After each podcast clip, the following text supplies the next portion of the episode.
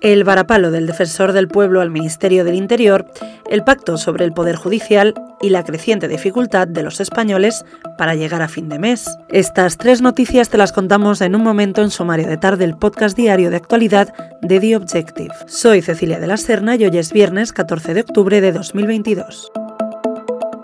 El defensor del pueblo, Ángel Gabilondo, ha atestado un duro varapalo al Ministerio del Interior al considerar que incumplió la ley al devolver en caliente a 470 inmigrantes tras el asalto masivo a la valla de Melilla del pasado 24 de junio, que se saldó con la muerte de 23 inmigrantes. Así lo hace constar en sus primeras conclusiones sobre lo sucedido en el perímetro fronterizo de Melilla.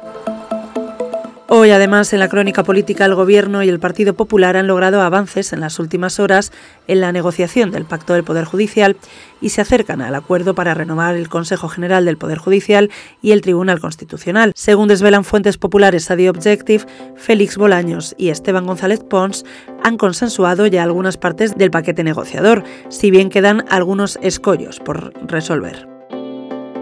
Para terminar, en la información económica hoy te contamos que el 25% de los españoles vive en un hogar de entre 3 y 4 personas que no suma ingresos superiores a 2.000 euros mensuales y que, por tanto, no puede cubrir sus gastos y llegar a fin de mes, según el Observatorio Cofidis de Economía Sostenible. Esto revela la precariedad de ingresos de un gran colectivo de españoles, constatada por el último salario más frecuente publicado por el Instituto Nacional de Estadística, correspondiente a 2020, y que roza los 19.000 euros anuales.